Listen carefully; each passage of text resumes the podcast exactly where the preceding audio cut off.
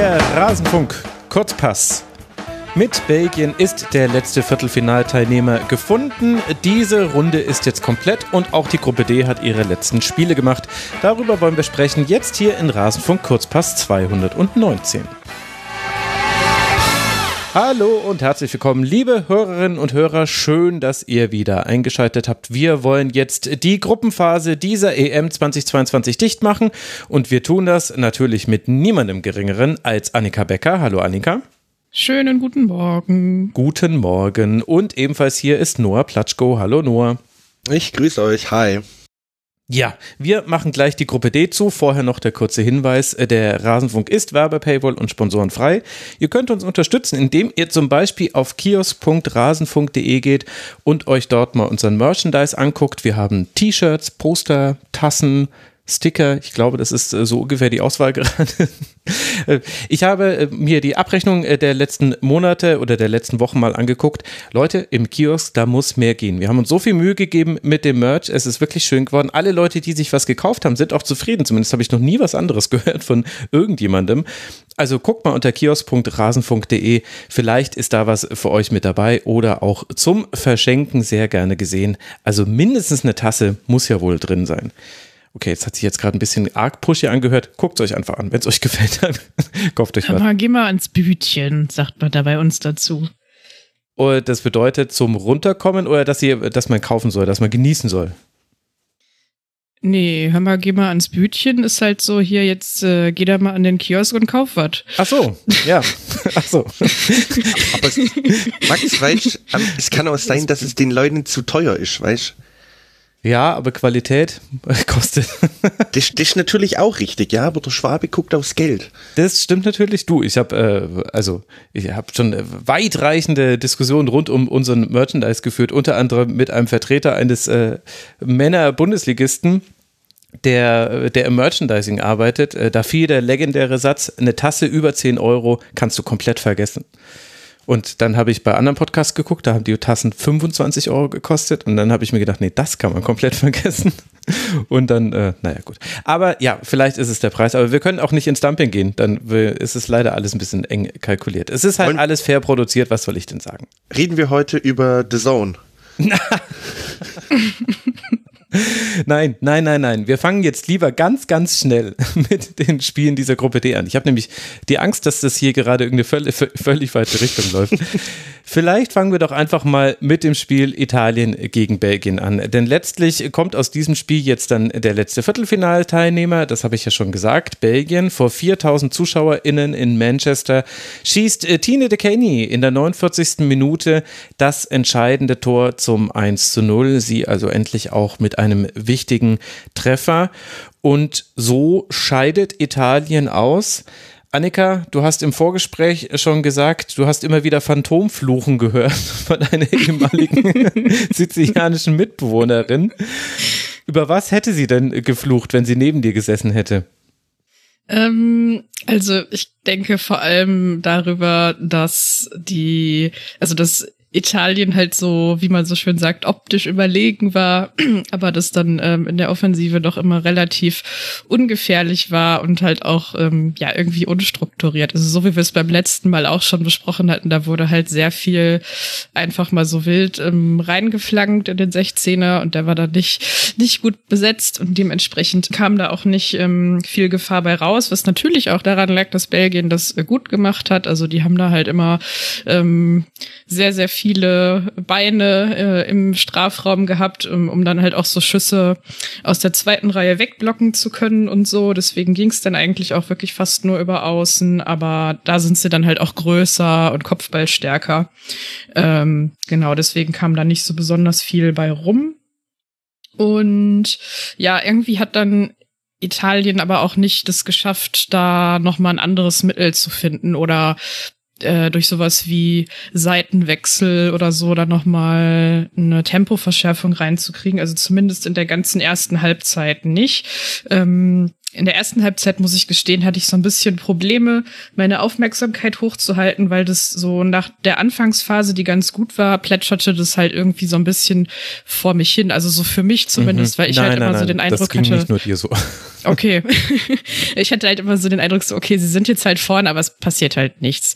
Ähm, genau. Und ich fand das Belgien, die sind halt beide Male richtig gut ähm, so in die Anfangsminuten reingekommen. Also die ähm, hatten zwar direkt in der ersten Minute einen, einen Fehler, also einen Fehlpass, der da passiert ist, weswegen Girelli dann ähm, eigentlich fast alleine vor Evra ist, aber sie schießt dann zu hastig. Mhm. Und dann war es danach aber so, dass Belgien da eigentlich erstmal ein paar Minuten so ganz gut drin war. Sie hatten auch Kontrolle. Ähm, Tine DeCaney hatte dann halt auch äh, einen Schuss, der so von rechts von Dont aufgelegt wurde. Das war eine gute Situation. Ähm, Dont selber hatte dann in der achten Minute auch noch mal eine Gelegenheit nach einer Flanke von Tessa Wullert. Ähm, genau. Und dann kam halt so Italien mehr rein und dann war das nach der Pause aber so, dass dann halt Belgien wieder so richtig richtig am Drücker war und da haben sie dann ja auch das Führungstor gemacht. Mhm. Also lass mal kurz bei der italienischen Harmlosigkeit mhm. bleiben, um das aufzuarbeiten. Also wir haben wieder 54 Prozent Ballbesitz pro Italien. Wir haben 20 zu 8 Schüsse.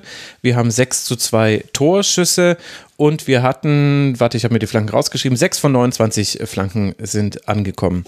Und also einerseits hat das natürlich damit zu tun, dass man eben diesen Flügelfokus hat, aber es irgendwie nicht geschafft hat. Also ich habe extra nochmal nachgeguckt, ob ich das wirklich vor der EM mir angeguckt hatte, dass Italien ja eigentlich immer innerhalb des Strafraums flankt. Und ja, es stand in meinen Notizen, ich hatte das recherchiert, weil das hat man eben wieder kaum gesehen. Es waren wieder diese Flanken von, von weit draußen, manchmal auch kopflos geschlagen und jetzt auch gar nicht so.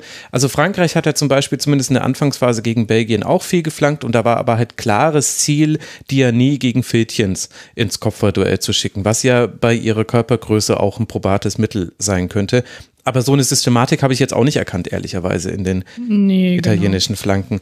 Ich hatte aber auch das Gefühl, dass neben dem, dass eben so die Wege in den Strafraum nicht arg kreativ waren und aber auch Belgien das sehr gut gemacht hat, ich denke, da werden wir gleich auch noch drüber sprechen, dass aber auch wieder ein bisschen die, ich weiß nicht, ob Körperspannung das richtige Wort ist, aber die Haltung hat mir in der ersten Hälfte wieder nicht gefallen. Ich dachte mir, ich dachte mir, jetzt wird es doch wieder so, dass ihr dann in der zweiten Hälfte einer ersten Hälfte hinterher rennt, in der ihr, in der ihr, ja, ich weiß nicht, also es gab ja vereinzelte Chancen und Italien war auch optisch zumindest feldüberlegen. Aber ist dir das auch vorgekommen, dass, dass Italien ja. diese erste Hälfte wieder so ein bisschen, ja, einfach nicht so ernst genommen hat wie die zweite und man sich dann in der zweiten dann immer wieder dachte, ja, hättet ihr in der ersten auch mal machen können, dann hätte Belgien vielleicht schon größere Probleme bekommen. Ja, ich verstehe, was du meinst. Ähm, ich würde das sogar auf Belgien ausweiten. Ich fand, in der ersten Halbzeit hatten eigentlich, hatten eigentlich beide Teams so diese Körpersprache von, naja, uns reicht ja das Unentschieden, obwohl das nicht stimmte. ja, ja, genau. Die Expected Goals bei der ähm, Teams 0,29 zu 0,40. Also es lag nicht nur an uns, Annika, dass wir uns da ein bisschen ja. zwangskonzentrieren mussten. Ähm, Nee, genau, aber das, also das war halt bei beiden so, dass da, dass da so der Zug fehlte und halt irgendwie auch so, ja, das ist immer so ein richtig blödes Wort, aber halt so der Wille, die Gier mhm. oder wie. Keiner wie wollte irgendwas. Also niemand wollte es mehr, keiner wollte ja. irgendwas. Ja, genau. Die Blaskapelle wollte spielen, das war das Einzige. ja, ja die, die, die Blaskapelle, die war am besten in der ersten Halbzeit. Mhm. Ähm, genau, aber ja, also ich also alles, was du, was du schon gesagt hast, also es ist, ähm, sind halt nicht aus dem Strafraum gekommen und ihnen ist dann auch erst sehr, sehr spät ähm, im Spiel eingefallen, dass man ja auch einfach mal versuchen kann, so Schnittstellenpässe, mhm. so flache Schnittstellenpässe ähm, spielen kann. Da habe ich mir irgendwann ganz, ganz spät aufgeschrieben, so, ah, jetzt macht, äh, macht es hier mal jemand. Ich glaube, das war Bonancea. Mhm. Ähm, Genau, ich sehe es jetzt gerade nicht. Aber ja, das, das war dann halt so ein Highlight, dass das mal passiert ist, aber vorher gab es das halt nicht zu sehen. Ähm, es war relativ geringes Tempo und ja, sie sind dann halt auch so, dass so, wenn sie dann hinten verteidigen mussten, dann fand ich sie dieses Mal sicherer als in den Spielen davor, aber es war halt trotzdem noch nicht so, dass ich so dachte, okay, die verteidigen da jetzt wirklich alles weg, was kommt. Also da hatten sie manchmal auch so ein bisschen Glück, dass dann der Ball genau so gefallen ist, zufällig, dass der dann irgendwie noch äh, weggeklärt werden konnte. Hm. Hm. Was interessant war, war, dass äh, Saragama diesmal nicht in der Innenverteidigung ja. angefangen hat. Ähm, die Kapitänin, so wie das sonst äh, ja eigentlich äh, schon der Fall ist. Also da hatte Bartoli, ähm, hat da gespielt äh, mit Linari zusammen. Hm, hat aber, ja, wie gesagt, etwas besser funktioniert als zuletzt. Und ansonsten kann man vielleicht noch sagen, dass jetzt diesmal im Sturm vorne wieder Girelli gestartet ist, äh, mit Bonancea zusammen. Und genau, Czernoja war zwar nach Covid wieder im Kader, aber trotzdem spielte dann rechts äh, Bergamaski. Ähm, so zu der Aufstellung kann man das vielleicht noch sagen. Ja, also ähm, für mich ist Linari in der Abwehr eigentlich das perfekte Beispiel für viel, was dieses italienische Spiel ausgemacht hat. Eigentlich war sie, fand ich, mit einer der besten und war auch sehr stabil, aber auch sie spielt, ich glaube schon in der sechsten Minute, einen ganz fürchterlichen Fehlpass in den Fuß von Tini De Caney. Mhm. Also es gab quasi auf diesem Feld keine Italienerin, die ein makelloses Spiel abgeliefert hat. Und als ich heute Morgen nochmal drüber nachgedacht habe, irgendwie, man, man guckt diese Spiele parallel vor sich hin, man macht sich ganz viele Notizen und dann geht man so ein bisschen so überfrachtet, finde ich, äh, ins Bett. Und äh, am nächsten Morgen sortieren sich dann manchmal die Sachen für mich. Und ich habe mir zum Beispiel diese Frage, die du jetzt auch schon, also du hast sie netterweise für mich beantwortet, war die erste Hälfte wirklich so ereignislos, wie es in meinen Notizen aussieht? Da habe ich nochmal drüber nachgedacht und jetzt so im Nachhinein würde ich sagen, in der, in der Nachbetrachtung, ich glaube, Italien hat dieses Spiel im Mittelfeld, im Zentrum des Mittelfelds verloren. Denn egal ob Simonetti, Giuliano oder Rossucci, ich fand, sie alle waren in vielen einzelnen Szenen dem belgischen Mittelfeld, und damit können wir vielleicht mal über Belgien sprechen, unterlegen. Und vielleicht kommt daher dieses, dass eben ja dann wieder auf den Flügeln Platz war. Klar, dass man dann geflankt hat und dann hat das äh, eben nicht gereicht. Aber Belgien musste ja auch noch etwas tun, um dieses Spiel zu gewinnen. Also es reicht ja nicht einfach nur die italienische Harmlosigkeit auszunutzen. Und ich fand, dass da alle drei im Mittelfeld oder na, fünf, je nachdem, wie man das Mittelfeld jetzt äh, ziehen möchte. Aber ich fand das Zentrum mit Van Havermaet, ähm, Decaney war ja auch eher zurückgezogen, Wullert auch. Wullert war immer anspielbar, deswegen war ich so ein Hybrid aus Stürmerin und Mittelfeldspielerin in diesem Spiel. Ich fand, die haben, glaube ich, das auf die belgische Seite gezogen. Kannst du diesen Gedankengang nachvollziehen? Ja, auf jeden Fall. Also sie haben da sehr, sehr viel, also sind äh, sehr viel gelaufen, äh, nach meinem Eindruck, ähm, um halt mhm. auch immer diese, diese Wege zuzumachen, die für Italien dann eine Alternative gewesen wären. Also ich fand, sie haben sie dann halt schon auch immer erstmal so auf den Flügel rübergeleitet und dann haben sie sie dann halt von da so richtig gut wegverteidigt, so dass halt nur noch ein ungefährlicher Ball reinkommen konnte. Und das haben sie halt ziemlich konsequent ähm, so fast über die gesamten 90 Minuten durchgezogen. Ähm, bei den Temperaturen. Also Respekt daran auf jeden Fall. Mhm. Und ja, sie haben dann natürlich, wenn sie den Ball gewonnen haben, auch immer versucht, irgendwie ins Umschaltspiel zu kommen. Also äh, das hat, da hatte ich ja vorhin schon gesagt, so in den ersten Minuten von der ersten Halbzeit lief das gut und nach der Pause hat man dann halt so richtig gesehen, okay, sie haben sich jetzt vorgenommen, sie wollen ein Tor schießen, sie wollen jetzt halt irgendwie äh, dafür sorgen, dass sie das Spiel gewinnen. Ähm, Genau, das war dann ja Tine DeCaney, die das Spiel gemacht hat, aber äh, äh, das Tor gemacht hat, aber der Ball ähm, kam halt eigentlich von von Kees und ähm, ich glaube Davina Filchens war das, die vorher den mhm. Ball auch noch so ein bisschen in der Situation gehalten hat, weil sie sich da irgendwie in so einen Zweikampf reingewuselt hat und so. Also da war halt so eine richtige Drangphase. Mhm. Und ähm, sie hatten jetzt auch viel öfter im Spiel das, was ich mir ähm, die Spiele vorher immer gewünscht hatte, dass sie das halt mal häufiger versuchen, etwas zügiger so durchs Zentrum hindurch zu spielen. Ähm, das hat man dann in der zweiten Halbzeit gesehen, also weil dann natürlich Italien auch mehr kommen musste und dann haben sie einfach ähm, häufiger noch diese Situationen bekommen, wo sie dann wieder ihrerseits schnell umschalten konnten. Ja, äh, und mir ist es aber auch schon in der ersten Hälfte so in einzelnen Situationen aufgefallen. Ich weiß noch einmal, das war in der 33. Minute, da ist Tessa Wullert angedribbelt im, also es war Zentrum, es war nicht mal Halbraum, es war Zentrum, hatte auch extrem viel Platz. Also da hat die, die Positionierung der Italienerin überhaupt nicht gepasst und hat dann, glaube ich, einen äh, Steckpass versucht. Äh, der, der wurde dann noch abgefangen auf Erlings. Mhm. Und äh, da hatte ich da, da, ist mir das zum ersten Mal aufgefallen, oder das weiß ich noch, dass ich da im Spiel dann zum ersten Mal drüber nachgedacht habe, was eigentlich eben diese, diese andere Aufstellung bewirkt. Dass eben Wullert als zweite Spitze oder hängende Spitze oder Zehn, sie war sehr flexibel, fand ich, hinter Erlings äh, gespielt hat. Ich weiß nicht, ob man sie so ausspricht, ehrlich gesagt. Das fühlt sich total falsch an. Wie, wie hat dir denn das gefallen? Denn das war ja auch quasi eine personelle Veränderung zum Frankreich-Spiel, wo Tessa Wullert eher noch in der vordersten Reihe war und auch viel geschickt wurde mit Pässen hinter die Kette. Jetzt hatte ich mhm. das Gefühl, war zumindest in den Drucksituationen das Ziel immer, spielt Tessa Wullert irgendwie mit dem Rücken zum gegnerischen Tor an und dann wird sie schon was damit machen und das hat sie ja auch in vielen äh, Fällen geschafft. Ja, ja, genau. Also ähm, Erlings ähm, ist halt eigentlich eher eine Flügelstürmerin.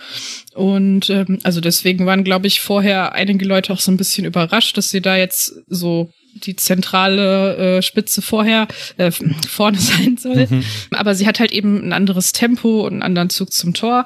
Und genau, Tessa Wullert ist sehr ballsicher und hat eine sehr, sehr gute Übersicht. Und deswegen bietet sich das halt auch einfach an, dass sie dann eher so diese zurückgezogene Position spielt. Ähm, sie hat halt ja auch die, ich sag mal, körperlichen Voraussetzungen, um sich dann mit dem Rücken zum Tor auch mal ein bisschen durchsetzen zu können und den Ball halten zu können, ähm, um sich zu drehen, um dann halt so einen Pass zu spielen.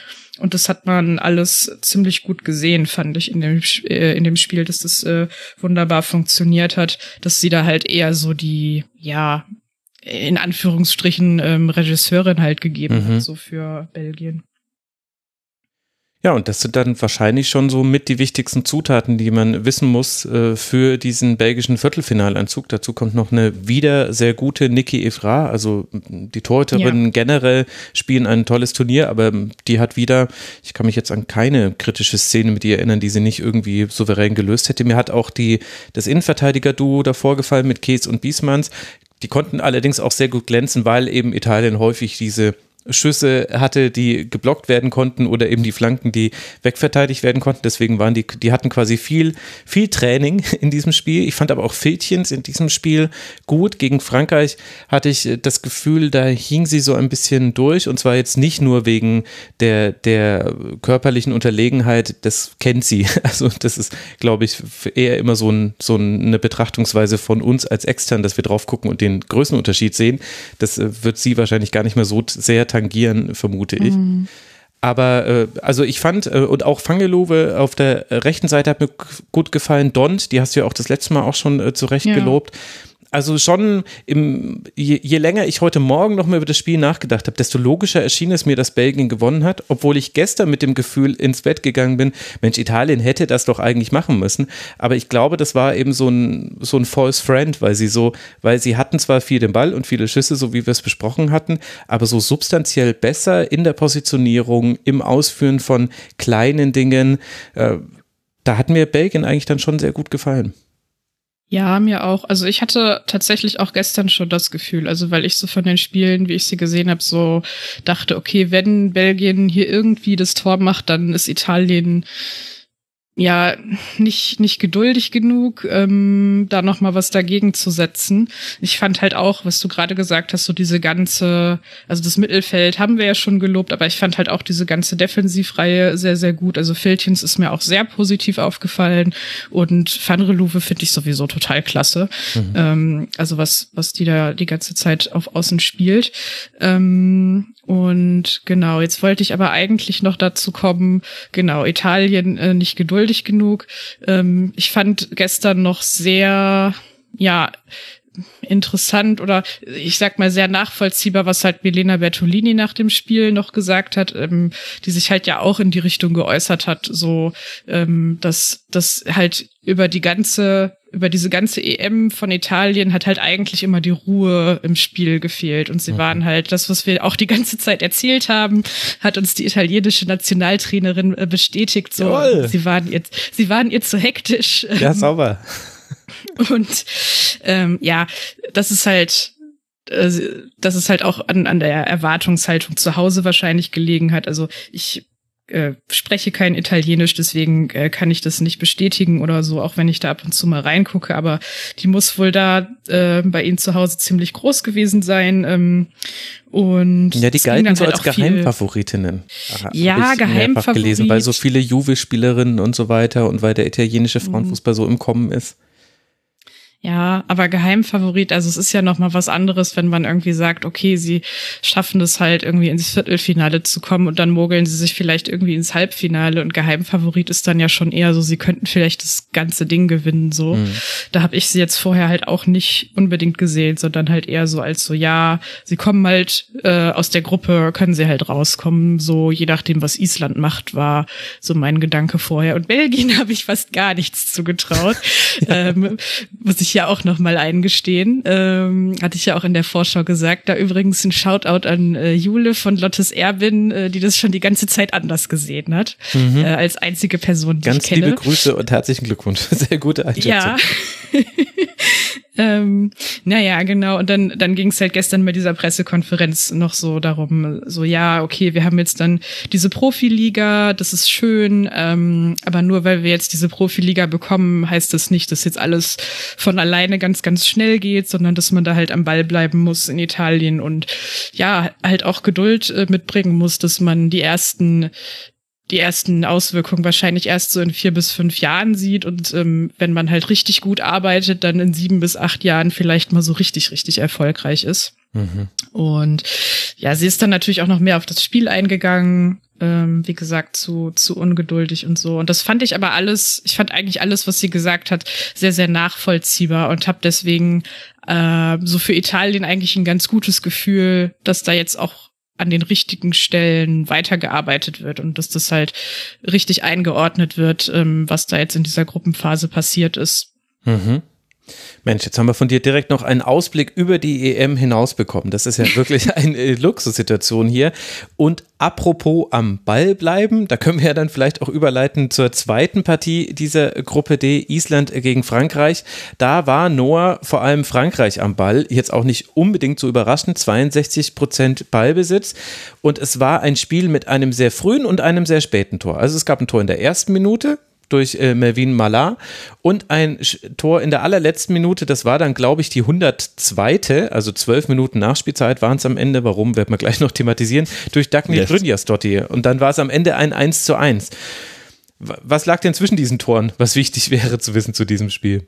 Zwischen diesen Toren war die Zeit, in der ich geguckt habe. Nein, Nein, äh, äh, ein kleiner Spaß. Ähm, ja, fangen wir doch gleich mal mit dem mit dem mit dem ersten Tor an, vielleicht. Ähm, also ich ich fand es wirklich exemplarisch. Ähm, wie dieses erste Tor zustande gekommen ist, weil wir hatten bislang in beiden Spielen Frankreichs, dass Frankreich wirklich von vornherein Druck aufbaut auf die gegnerischen Spielerinnen und sofort auf das erste Tor aus ist und du hast es wirklich sofort mit dem Anpfiff, man muss dazu sagen, Island hatte, hatte Anstoß, ähm, sofort mit dem Anpfiff draufgegangen ist und Melvin Malar, die ähm, Marie-Antoinette Catuto äh, vertreten hat, die ja leider für die komplette Euro ausfällt, ähm, hatte da bereits nach 20 Sekunden den ersten Abschluss, also bereits nach 20 mhm. Sekunden konnte man sich den Ball erobern. Also das Tor war schon ihr zweiter Schuss und das richtig, Tor fiel in der ersten Minute. Genau, das Tor fiel äh, nach 45 Sekunden, das war auch das äh, schnellste Tor äh, des gesamten Turniers, wenn ich mich nicht irre und ähm, ja, ähm, im Nachhinein kann man wirklich sagen, war dieser Treffer ja schon fast die, die äh, halbe Miete für Frankreich, weil sie ähm, äh, wirklich ja äh, Island so sehr unter Druck gesetzt haben. Äh, mit, mit, mit dieser einen Aktion, ne? also es war ein wunderschöner äh, doppelter Doppelpass zwischen äh, Matteo und Malar und ähm, ich fand sogar, das war eigentlich fast, ähm, es gab viele schöne Tore, aber das war mit eins der schönsten Tore, die äh, Frankreich erzielt hat. Naja, und dann hattest du ähm, von vornherein eh klar, dass, dass, dass Frankreich das, das Spiel weiter kontrollieren würde und auch, ähm, dass sie nicht unbedingt aufs zweite gehen mussten. Ne? Also sie, sie waren als Gruppensiegerinnen standen sie fest, sie hatten auch ein paar Wechsel drin. Ich glaube, ähm, Corinne Diacre hat insgesamt auf fünf Positionen getauscht, hat äh, auch ein paar ähm, ja, Spielerinnen rangelassen, die, die noch gar nicht in der Startelf standen. Ähm, Baltimore zum Beispiel oder auch Selma Bakker äh, auf links. Also die, die hat jetzt vielleicht nicht mit ihrer 1A-11 gespielt, aber das ist bei Frankreich natürlich so eine Sache. Ich glaube, da stehen dann am Ende wirklich nur Top-Spielerinnen auf dem Feld. Ja, und ähm, klar war natürlich, Island musste jetzt kommen, wobei, da hatten wir ja auch schon ein bisschen drüber gesprochen, ähm, das ist ja irgendwie so ein bisschen das Absurde. Ähm, ja, hätte es äh, im Parallelspiel weiterhin die ganze Zeit nur Null gestanden und ihr habt es mir ja auch berichtet, ähm, äh, da tat sich nicht sonderlich viel zwischen äh, Belgien und Italien in der ersten Halbzeit, hätte das ja möglicherweise sogar gereicht. Heißt, ich glaube, da war auf isländischer Seite eben auch viel äh, Taktiererei dabei. Trotzdem ist man im ersten Durchgang zu ein paar Chancen gekommen. Das lag ähm, zum einen natürlich daran, dass man wieder versucht hat, wie auch in den Spielen davor, sich eben Standards herauszuarbeiten. Ich erinnere mich da an einen Lattenkopfball von äh, Jons Dutier, ähm, wobei man auch da sagen muss, dass ähm, Perumagnan, also die französische äh, Torhüterin, ähm, ja schon schon Schwächen in der in der Strafraumbeherrschung äh, offenbart hat. Also da gab es mhm. einige Szenen, wo sie dann den Ball nicht hat runterpflücken können und so erstmal überhaupt ermöglicht hat, dass Island zu den Chancen kam. Aber ja, also wir haben eine, eine Ballbesitzstatistik mit 64 äh, zu 36 Prozent äh, bis zur Cooling Break in der ersten Halbzeit und äh, eine Statistik von 6 zu 2 Schüssen für Frankreich, die auch zeigt, dass, dass Island sich eben äh, ja, selten es geschafft hat, in die gegnerische Hälfte zu kombinieren. Es ist aber auch nicht so, dass das uns jetzt, glaube ich, großartig gewundert hat. ja, ja, ja, das ist schon sehr gut äh, zusammengefasst. Gleichzeitig weiß ich aber nicht, ob ich tatsächlich auch Taktier oder Taktik äh, erkennen würde in der Zurückhaltung Islands. Ich hatte das Gefühl, die haben eine Weile gebraucht, sich von diesem schlechten Start zu erholen. Und es gab dann eine Schusschance von Williams dort in der sechsten Minute und dann in der elften Minute dieser Lattenkopfball nach Ecke, den du schon angesprochen hast, von Jons dort hier. Ich glaube, das war so der Startschuss. Dann ging es in beide Richtungen, ehrlicherweise, aber hin und her und dann ist, dann ist mehr passiert. Ich bin mir nicht so ganz einig darüber, wie ich jetzt auf diese erste Hälfte von Island blicke weil man hatte vereinzelte Chancen und die hat man aus diversen Gründen nicht genutzt. Also Jons dort hier zum Beispiel hat eher ein unglückliches Spiel gemacht, wurde ja dann auch in der 60. Minute schon ausgewechselt. Auch Williams Wo, dort. Wobei das war ja. auch, das war auch verletzungsbedingt. Ja, also sie hatte stimmt. Oberschenkelprobleme. Schon in der 51. Minute musste sie da behandelt werden und ich glaube jetzt, dass das eher damit zu tun hatte. Stimmt, stimmt, da hast du recht, ja. Das war, als sie den, den Flug, äh, Flugball, den sie gekriegt hat, äh, da hat Renard super gegen sie geklärt. Ich fand aber auch, dass eben die, die Auswahl ihrer, also wann sie geschossen hat, wann sie nach innen gezogen ist, wann sie ins mhm. Dribbling gegangen ist, irgendwie hatte ich das Gefühl, es kann auch sein, dass es die Stärke der Französinnen war, aber ja. egal gegen wen sie da gespielt hat, sie hat schon, finde ich, viel häufiger ihre Duelle verloren und es war eben nicht so wie im letzten Spiel gegen Italien, wo eben Jonsdott hier, du wusstest, wenn sie jetzt den Ball am Fuß hat und sie hat die ersten mhm. zwei Meter Zeit, Geschwindigkeit aufzunehmen, dann kommt sie an der Gegenspielerin vorbei, so war es nicht, sondern es war, sie hat sich schwerer getan. Ja, also ich, ich finde, man darf da eben auch nicht unterschlagen, welche auch, auch, auch wenn man vielleicht Island sicherlich auch als, als ein, ein physisches Team bezeichnen würde. Ich, ich würde exemplarisch auch mal Torvalds zu Tier nennen, die da, glaube ich, mehrfach äh, in, in, die, in die Zweikämpfe gesprungen ist und sich äh, äh, auch teilweise äh, recht stark dann durchgesetzt hat in den Zweikämpfen und versucht hat, wirklich mit ihrer, mit ihrer Physis zu kommen. Aber du hast eben mit, mit, mit Renard und in, in, Tunkara auch zwei Spielerinnen, die, die eine enorme Physis haben und die, die, die, die eine Ausstrahlung haben. Ähm, Bilbo habe ich ja letztes Mal schon erwähnt, die, die war in diesem Spiel fand ich jetzt nicht ganz so stark, hatte auch den einen oder anderen Lapsus drin, aber trotzdem, ähm, wie gesagt, wenn eine Mannschaft wie Frankreich einem Spiel dermaßen den Stempel aufdrückt und, und ja seine, seine Physis in diese Partie reinbringt, dann ähm, fällt es Island natürlich auch entsprechend schwer. Also ich mhm. würde das schon auch ja. ähm, damit, damit begründen, dass es ihnen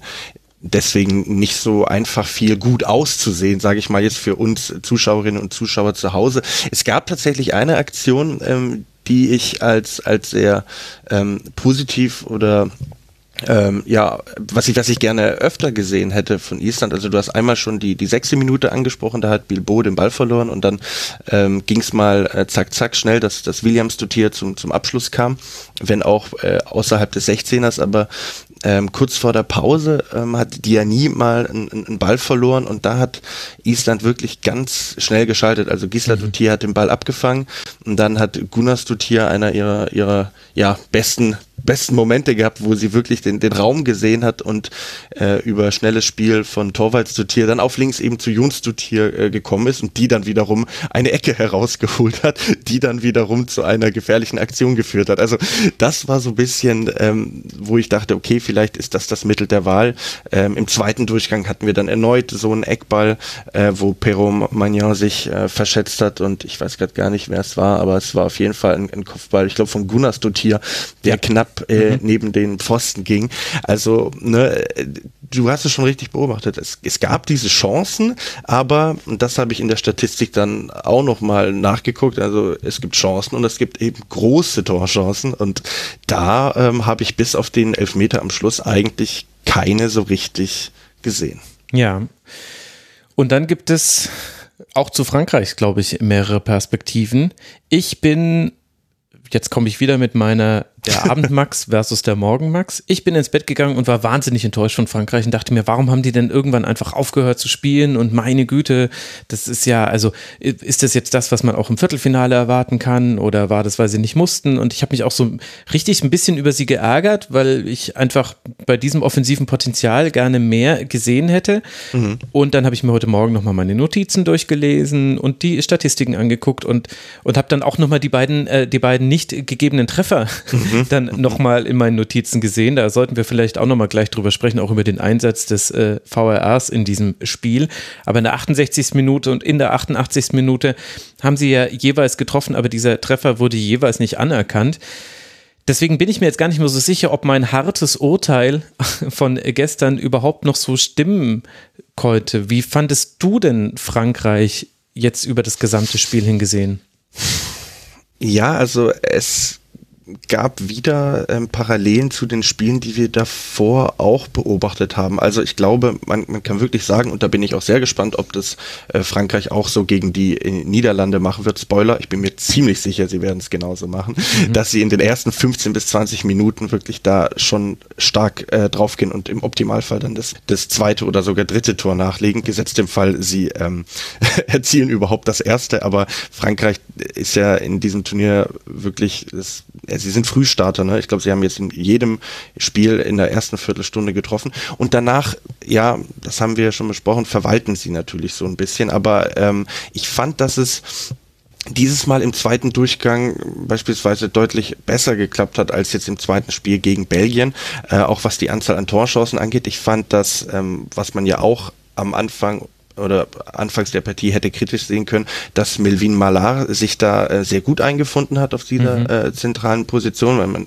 würde sie ja vermutlich eher, also wenn Katoto spielt, natürlich auf den Außenpositionen sehen, aber auch sie ist im Zusammenspiel mit, mit Baltimore, die für die äh, geschonte Cascarinoceros, wie du sagen würdest, beginnen durfte, ähm, ähm, hat, hat er gut harmoniert. Wir hatten ähm, Lattenschüsse, Pfostentreffer. Ähm, irgendwann im zweiten Durchgang kam noch Gras Georo in die Partie, die, die auch nochmal für, für mehr Schwung gesorgt hat. Also ähm, das, das war schon okay, auch natürlich immer, und das darf man nicht vergessen, mit dem Wissen, dass ähm, Frankreich wirklich ja überhaupt nichts machen musste. Und ähm, ich weiß, du siehst das vielleicht ein bisschen anders, aber ähm, ich äh, kann das total verstehen, dass ein Team dann auch ja nicht so 100 Prozent vielleicht auch an seine Grenzen geht, dass da der ein oder andere Lapsus oder oder Konzentrationsfehler drin ist. Und natürlich dürfen die sich das dann im Viertelfinale nicht erlauben, aber ähm, Island musste kommen irgendwann ab der 50. Minute. Ich glaube, Belgien ist in Minute 49 in Führung gegangen.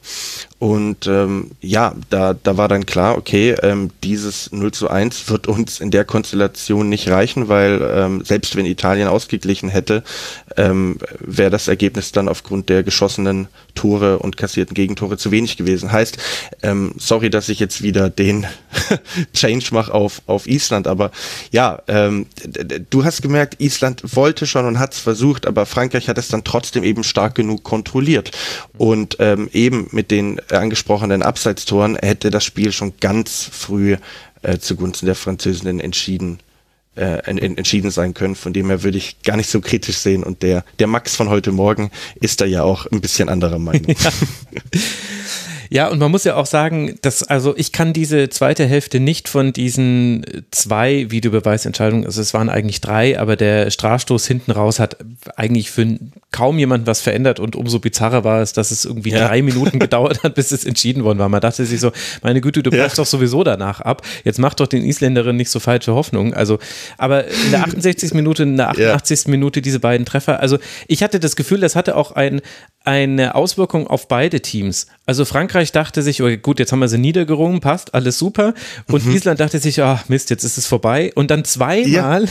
kommt die Schiedsrichterin äh, Jana Adamkova und äh, also sie spricht sehr lange, äh, sie, sie, musste sich nicht angucken, weil es um Abseitsentscheidung ging. Beim zweiten Treffer hat sie sich angeguckt. Und dieser Treffer wird nochmal zurückgenommen. Und das war auch ganz seltsam für die Dynamik dieses Spiels. Zusammen mit den coolen ja. Breaks, die es auch gab, war es sehr ja, zerfleddert. Voll, voll. Und das Interessante war, dass ich, ne, also ähm, ich hatte, wie du es gerade eben angesprochen hast, mehrfach in der Partie dann eben diesen, okay, jetzt ist durch. Jetzt ist vorbei. Mhm. Ähm, jetzt, jetzt können wir abpfeifen im Grunde. Ne? Und ähm, ja, äh, was, was, also äh, ich hatte ständig das Gefühl, ähm, oder mir war einfach nicht bewusst, dass ähm, auch aufgrund des Spielstands in der anderen Partie es im Grunde gereicht hätte, äh, dass Italien ausgleicht und Island das 1-1 macht. Ne? Und weil du eben immer dachtest, okay, die Isländerinnen liegen jetzt hier schon mit 0 zu 2 hinten und ähm, also bin ich, bin ich, bin ich voll bei dir. Es war eine seltsame Dynamik und dann kam aber in den, in den letzten Minuten eben nochmal so eine, eine zweite Luft. Ich glaube, dass Island schon auch, Annika hatte es vorher beim, bei Belgien-Italien-Spiel angesprochen mit den, mit den Temperaturen ähm, mhm. zu kämpfen hatte, hast du auch diese roten, roten Backen der, der Spielerinnen gesehen. Also die mussten da schon äh, ganz schön pumpen, was ja auch verständlich ist. Ich glaube, es war, ich habe es nachgeguckt, 30 äh, Grad noch zu, zu der späten Stunde. Also das war ähm, schon eine ähm, Herausforderung auch. Und ja, ähm, dieser Elfmeter, du hast ihn schon angesprochen, 90 plus 7, ähm, klar, die Schiedsrichterin äh, Jana Adamkova weiß ja auch nicht, was auf dem anderen äh, Platz passiert. Äh, ja, ja, du, also sie, sie soll das schon quasi nach bestem Wissen und Gewissen machen. So will ich es nicht verstanden wissen. Aber ja, du hast es ja. ja schon angesprochen. Die Szene war in der 97. oder 98. Minute und ausgeführt wurde dieser Strafstoß in der 102. Minute. Es hat einfach irre, irre lange gedauert und das hat sich zu einer sowieso schon ja langen Nachspielzeit addiert, die ja auch in großen Teilen zustande kam, weil auch die anderen Entscheidungen, also das mhm. erste Abseits in der 68. Minute. Ich dachte direkt gleich, warum zählt dieser Treffer? Und dann dachte ich die ganze Zeit, ich habe irgendjemanden ja. übersehen. Irgendwo steht noch eine Isländerin. Und dann habe ich bei den kommenden Wiederholungen immer nur mhm. geguckt, ob ganz oben noch vielleicht jemand am Spielfeld dran steht. Also das war auch nicht erklärlich, warum es so lang gedauert hat, fand ich. Äh, ja, ich habe es ein bisschen anders gesehen. Ich glaube, Kommentatorin Claudia Neumann hat sich auch relativ früh festgelegt, aber du hast in der ersten Einstellung diese verzerrte Kameraperspektive. Und dann kam so nach äh, 60 Sekunden ähm, die Linie, die einem die die, sag ich mal, ja, wie soll ich sagen, äh, optisch begradigte Linie mhm. zeigt. Und da fand ich, war es dann gar nicht die so klar. Linie, Noah. So, so. Der, der, der Mainzer Keller meldet sich. Mhm. Ähm, nee, und ähm, deswegen habe ich das zumindest nachvollziehen können, dass sie da halt ähm, ja es checken müssen. Mein Gott, ich meine beim beim ähm, bei Abseitsentscheidungen ist es eben so, dass man es eben da dann so prüft und ich, warum es jetzt so lange gedauert hat, weiß ich nicht, aber ähm, die Entscheidung war dann zumindest am Ende richtig und ja, in, in der zweiten Szene, in der 88. Minute war dann eben ein, ein, ein Handspiel äh, vorausgegangen und wie wir alle wissen, darfst du in äh, unmittelbar vor eigener Torerzielung nicht mehr Hand spielen, dann wird abgepfiffen, ja und ähm, deswegen waren, würde ich sagen, am Ende äh, alle Entscheidungen korrekt und ja. richtig und ja, das ist auch, ja, äh, im, im, im Zweifel dann auch ähm, die beste Lösung, auch wenn es für die Zuschauerinnen und Zuschauer manchmal etwas quälend erscheinen mag, aber auch der, der Elfmeterpfiff dann. Es war, glaube ich, es war schwierig zu erkennen, aber wenn ich das richtig verstanden habe, wurde im Endeffekt gepfiffen, weil ähm, Tunkara gefault hat. Ne? Also ich muss Ach, guck mal, ich habe mir aufgeschrieben, dass Saar Vigos dort hier getroffen hat, aber es war unübersichtlich. Ah ja, doch, doch, doch, du hast, du hast recht, ich hatte es hier falsch notiert, richtig. Genau. Ähm, ja, und ähm, dementsprechend war der Elfmeter äh, berechtigt, aber eben zu spät und ähm, das möchte ich gerne an dieser Stelle auch nochmal betonen. Island ist jetzt vielleicht auch eine Floskel, aber Island ist nicht in diesem Spiel ausgeschieden. Ich, ich habe mhm. äh, gestern mehrfach noch an das Spiel gegen Belgien zurückdenken müssen, das Eröffnungsspiel gleich. Gegen Italien fand ich was, ähm, sage ich mal, gerechtfertigter in meinen Augen, dass es eins zu eins ausging und ähm, daher glaube glaub ich, muss ich auch eher Italien ärgern, dass es nicht zu einem Sieg gereicht hat. Aber äh, vor allem dieses erste Spiel gegen Belgien, in dem man eine, eine Vielzahl an, an, an Chancen hatte und in der Belgien wirklich äh, unfassbar passiv war und ja nur aufgrund eines Elfmeters äh, damals dann zum Ausgleich gekommen ist. Ähm, ja, Mhm. Tut mir leid bisschen für die Isländerin, aber ähm, um da vielleicht jetzt noch eine Schleife drum zu binden und ein, ein Fazit auch abzugeben. In Summe hast du schon gemerkt, dass ähm, ja vielleicht äh, das Spiel der Isländerinnen, Isländerinnen noch ein Tick zu eindimensional ist, dass ihnen eben offensiv dann auch die die Kreativität fehlt. Ähm, ich ähm, musste so ein bisschen denken. Ähm, also ich, ich habe an die, an die Schweiz denken müssen, die wirklich auch äh, relativ schwach ins Turnier gestartet ist und dann ähm, gegen, was war es jetzt, gegen die Niederlande eigentlich mhm. ein, ein, ein, wirklich tolles Spiel gemacht hat. Ne? Also selbst äh, versucht hat, das Spiel zu machen und drauf zu gehen. Und klar, das ist nicht das Spiel Islands, aber ähm, ich hätte mir von Isma Island noch ein bisschen mehr Eigeninitiative gewünscht. Und ja, vielleicht lag es dann wirklich am Ende an der ähm, ja auch spielerischen Unterlegenheit und auch am am, am fehlenden, fehlenden Können. Das klingt jetzt so hart, weil sie auch gegen Frankreich gespielt haben, aber ich denke, ähm, Island wäre im Viertelfinale auch klare Außenseiter und spätestens mhm. da wäre dann vermutlich auch Schluss gewesen. Und so scheidet Island mit drei 1 zu 1 Ergebnissen aus ihren äh, drei Partien aus, also ungeschlagen, ungeschlagen, ja. ungeschlagen raus aus der Gruppe. Willst du dein Trivia-Wissen, mit dem du uns gestern schon gedemütigt hast, noch anbringen, Noah? Naja, das ist ja vielleicht für die Podcast-Zuhörerinnen und Zuhörer ganz äh, schön. Äh, deswegen stelle ich jetzt diese Quizfrage.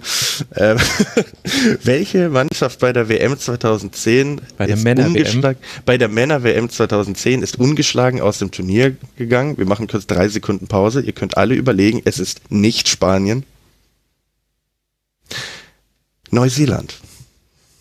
Und als du es dann geschrieben hast, das dachte ich mir, ja, genau, verdammt, hätte man wissen können. Aber so ist es ja immer mit so Trivia. Also, jetzt habt ihr auch was, mit dem ihr auf der nächsten Party beeindrucken könnt. Und wenn ihr tatsächlich jemanden gefunden habt, den ihr mit dieser Info beeindrucken könnt, dann haltet an ihm oder ihr fest, ein Freund oder eine Freundin fürs Leben. Das ist der Traum, Leute, die man mit diesen Infos beeindrucken kann, zu finden. Kein Wunder, dass wir uns irgendwann hier im Rasenfunk zusammengefunden haben. Es folgt dann doch irgendwie alles einer internen Logik, wenn ich so drüber nachdenke ihr zwei, ich danke euch äh, sehr. Wir hören euch beide wieder. Annika, dich nach dem Viertelfinale Schweden gegen Belgien und Noah, dich nach dem Viertelfinale Frankreich gegen Niederlande.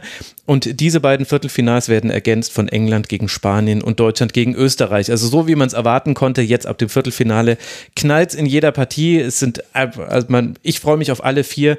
Ich hoffe, ihr Hörerinnen und Hörer auch. Danke an Noah Platschko von T-Online, der Ed Platschinho auf Twitter. Danke dir.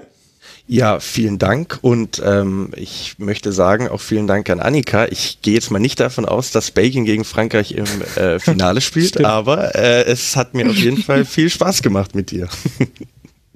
Ja, das gebe ich direkt so zurück. Mir hat es mit dir nämlich auch sehr, sehr viel Spaß gemacht. Und dann lege ich jetzt noch einen drauf. Mir hat es mit euch beiden Spaß gemacht. Danke dir, liebe Annika. Annika Becker, at Annika-BE auf Twitter. Danke dir, Annika.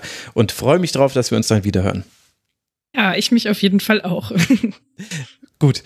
Und euch, lieben Hörerinnen und Hörern, danke für eure Aufmerksamkeit. Es gibt jetzt dann einen kurzpassfreien Tag und dann nach der Partie England gegen Spanien werden wir am nächsten Morgen aufzeichnen. Und dazu gibt es dann wieder wie gewohnt die Kurzpässe, zum deutschen Spiel dann die Schlusskonferenz. Und dann schauen wir doch mal, wo uns dieses Turnier noch hinträgt. In diesem Sinne, bleibt gesund, bleibt fröhlich und dann hören wir uns hoffentlich bald wieder hier im Rasenfunk. Macht's gut. Ciao.